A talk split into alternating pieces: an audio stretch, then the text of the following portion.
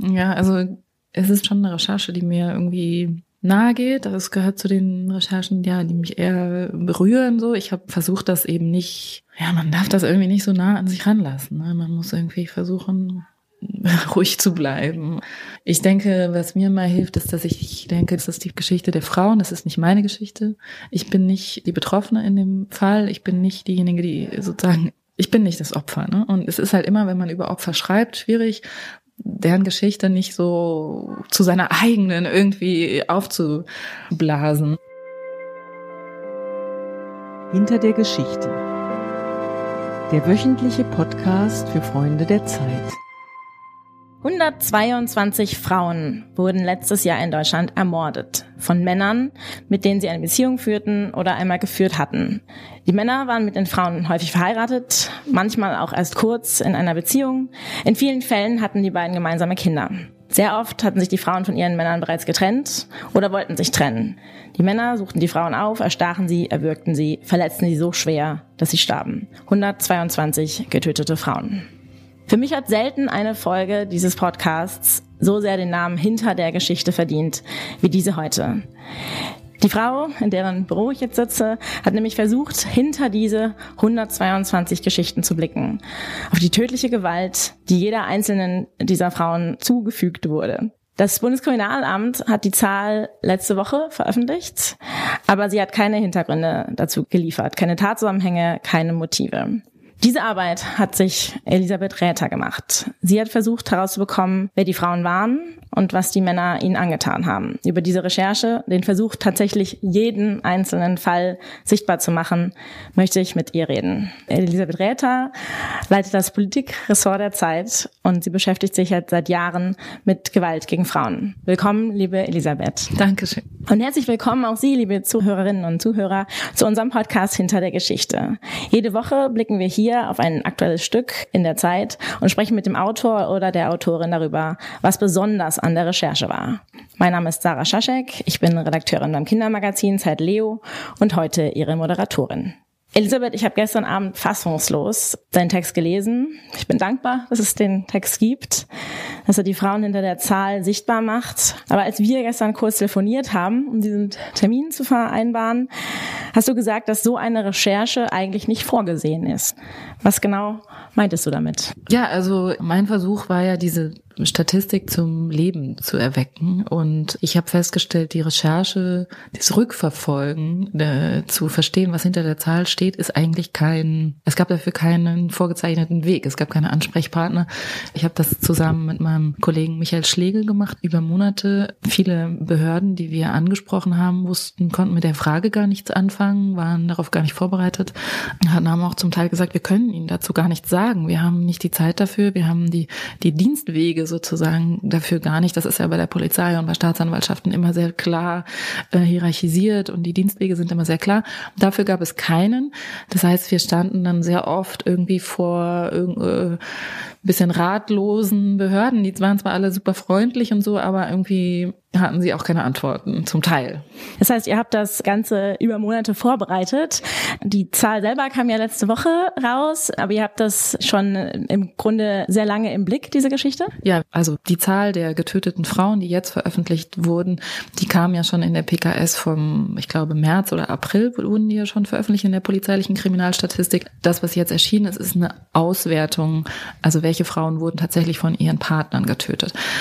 Wir haben also angefangen zu recherchieren, schon vor Monaten so ein bisschen ins Blaue hinein, wenn man so will, haben verschiedene Behörden angeschrieben, Landeskriminalämter, Staatsanwaltschaften, Polizeiinspektionen und haben dann erstmal gesammelt und haben auch viel Kontakt gehabt mit dem BKA selbst und haben jetzt eben, da die Zahl veröffentlicht wurde, das zusammengefasst und, und haben jetzt eine tatsächliche Zahl und wissen jetzt, wie viele Fälle sind in die Statistik gefallen und können jetzt eben genau sagen, das sind die Fälle dahinter.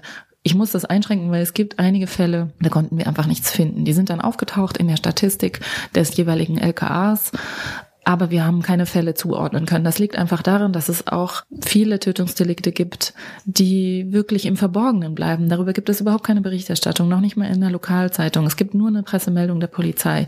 Wenn man bei der Polizei nachfragt, dann dürfen die einem zum Teil ja gar keine Daten geben aus Datenschutzgründen. Das heißt, manche Fälle verschwinden komplett aus der Öffentlichkeit. Das ist besonders oft der Fall, mein Eindruck nach, wenn die Geschädigten sehr alt sind, was auch ein Phänomen ist, also wirklich über 80, dann gibt es kaum Interesse daran, gar keine Berichterstattung. Und zu solchen Fällen haben wir dann einfach gar nichts gefunden. War dieser Ansatz, all diese Fälle zusammen aufzulisten, also diese Masse an Gewalt zu zeigen, auch ein Versuch, diejenigen zu widerlegen, die angesichts häuslicher Gewalt oft sagen, es gibt ein paar Einzelfälle, aber es gibt keine typisch männliche Gewalt? Ja, also ich wollte schon versuchen, jetzt für dieses eine Jahr ein Muster zu erkennen. Ich kann das natürlich nicht mit wissenschaftlichen Mitteln machen. Eigentlich müsste das eine wissenschaftliche Stelle tun. Das ist ja sehr aufwendig. Ich habe das jetzt sozusagen mit journalistischen Bordmitteln gemacht und selbst da erkennt man aber ein Muster. Zum Beispiel, dass es eben häufig Frauen trifft in Trennungssituationen. Also wenn sie entscheiden, sich zu trennen, dann flippt der Mann aus. Und das ist natürlich interessant, weil man ja oft sagt, wieso ist die Frau denn mit einem gewalttätigen Mann zusammen? Sie kann doch selber selber entscheiden, ob sie sich trennt oder nicht. Es ist ein freies Land, man kann sich scheiden lassen. Das Drama dieser Frauen ist, dass es eben gerade in dem Moment, in dem sie diese Entscheidung treffen, allen ihren Mut zusammennehmen, wenn ich das so sagen darf. Und dann werden sie eben getötet. Das heißt, man muss sich schon fragen, sind nicht auch viele im Umkehrschluss, sind vielleicht viele Frauen mit gewalttätigen Männern zusammen, weil sie Angst haben vor der Trennung, weil sie Angst haben, ihn noch weiter zu provozieren. Du hast ja letzte Woche auch einen Leitartikel dazu geschrieben, eigentlich über die Frage der Verantwortung auch des Staates für dieses, sozusagen diese schlimme Gewalt und auch die Frage, ob man da nicht eigentlich genau solche Statistiken auch erheben müsste und viel genauer Bescheid wissen müsste dadurch auch oder könnte auch dadurch, wann eigentlich ein Risikofaktor auch herrscht. Ich finde das wirklich einfach wahnsinnig erschütternd, finde ich, wie, wie wenig Schutz es da gibt. Gibt es dazu eine Erklärung? Also es gibt eine völkerrechtliche Abmachung, die heißt Istanbul-Konvention. Das ist ein völkerrechtlicher Beschluss zwischen den Nationen, den hat Deutschland auch ratifiziert, dass man mehr tut, um Gewalt gegen Frauen zu beseitigen. Das heißt auch in der Prävention. Das hat Deutschland ratifiziert. Die Frage ist, wie Deutschland das in ein einfaches Gesetz umsetzt. Und das haben sie bisher sehr, sehr zögerlich getan. Man müsste eigentlich, das ist auch eine Forderung der Opposition, eine Monitoringstelle einrichten, die eben genau das wissenschaftlich begleitet. Da müssen Mittel zur Verfügung gestellt werden. Es ist eigentlich keine Raketenwissenschaft, ganz ehrlich. Man stellt Mittel zur Verfügung, man richtet diese Forschungsstelle ein. Es gibt da auch schon verschiedene Institutionen, die sich dafür interessiert haben. Und dann verfolgt man das. Und dann ja, also man kann bestimmt daraus ableiten, was man tun könnte. Mein Eindruck ist, dass es schwierig ist, über diese Taten überhaupt politisch zu sprechen. Sie werden oft gesehen als ein, ein, privates Problem, weil sie eben im privaten Raum passieren. Ganz anders ist das ja mit den Frauen, die im öffentlichen Raum ermordet werden. Und da gibt es ja ein großes Interesse. Es gibt ein falsches, ähm, falsche Idee, das ist ja oft bei der Kriminalität so eine falsche Idee von Sicherheit und Risiko. Das größere Risiko für die Frau ist eigentlich zu Hause und nicht auf der Straße.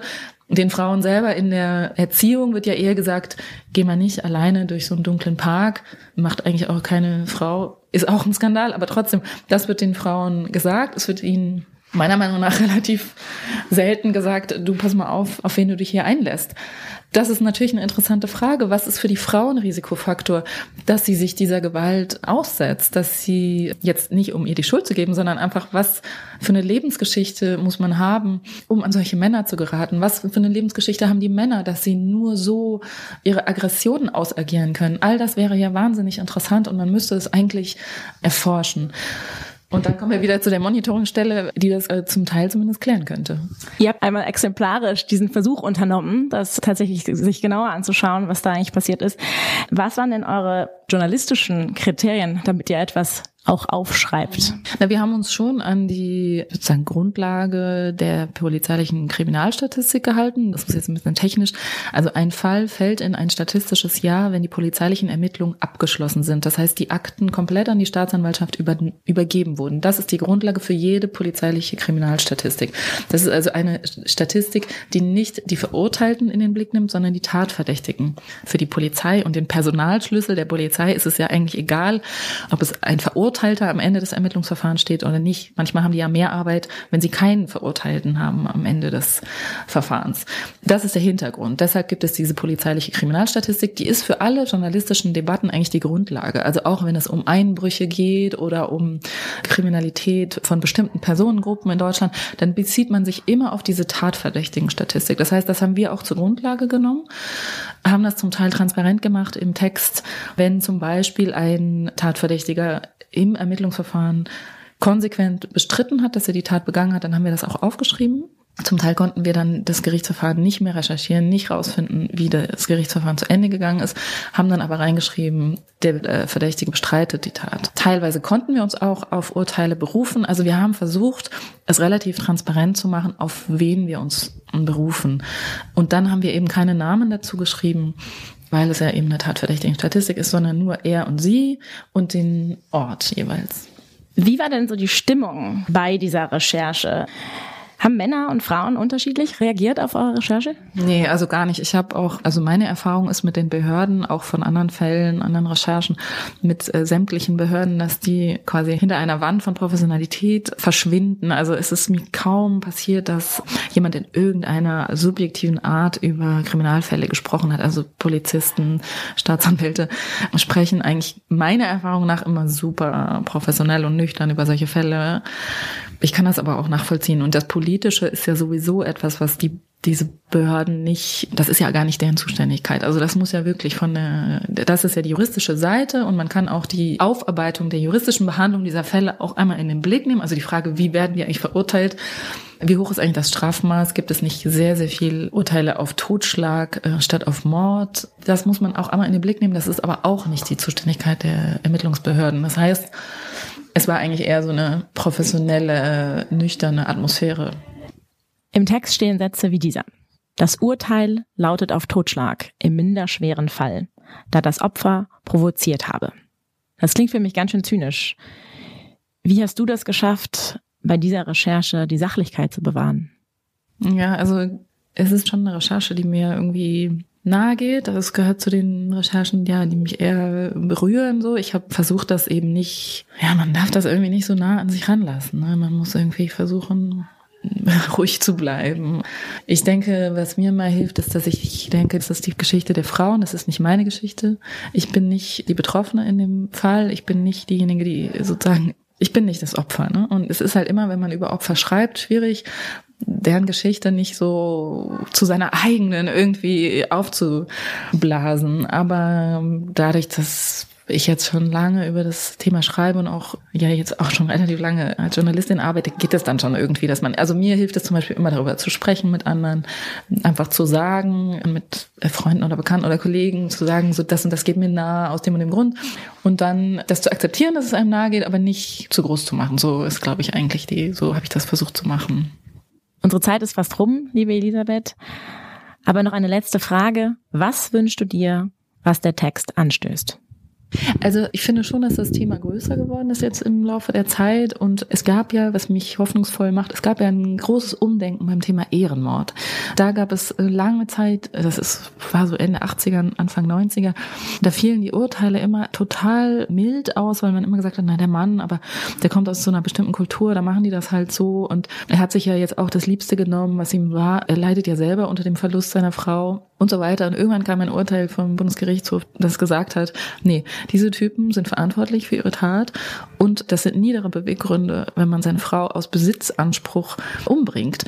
Das ist, hat nichts mit Liebe zu tun. Das ist ein niederer Beweggrund, also ein Mordmerkmal, also bekommen die lebenslänglich. Jedenfalls eindeutig härtere Bestrafungen. Das ist beim Ehrenmord hat das geklappt. Durch die Arbeit vieler Feministinnen, die gesagt haben, so geht das nicht. Viele Frauen, die sich engagiert haben, gesagt haben, wir akzeptieren das so nicht. Und das kann natürlich auch möglich sein für diese Art von Gewalt. Der Text ist nicht leicht zu lesen, finde ich. Ich wünsche ihm trotzdem sehr, sehr viele Leserinnen und Leser. Ich wünsche es den Frauen und den Männern sehr und mich bedanken für das gute Gespräch, das mir nicht ganz leicht gefallen ist in diesem Fall. Ganz, ganz herzlichen Dank, Elisabeth. Ja, danke dir. Das war die Geschichte hinter der Geschichte. Alle anderen Episoden von diesem Podcast finden Sie unter www.freunde.zeit.de. Ich danke Ihnen fürs Zuhören und wünsche Ihnen eine gute Woche.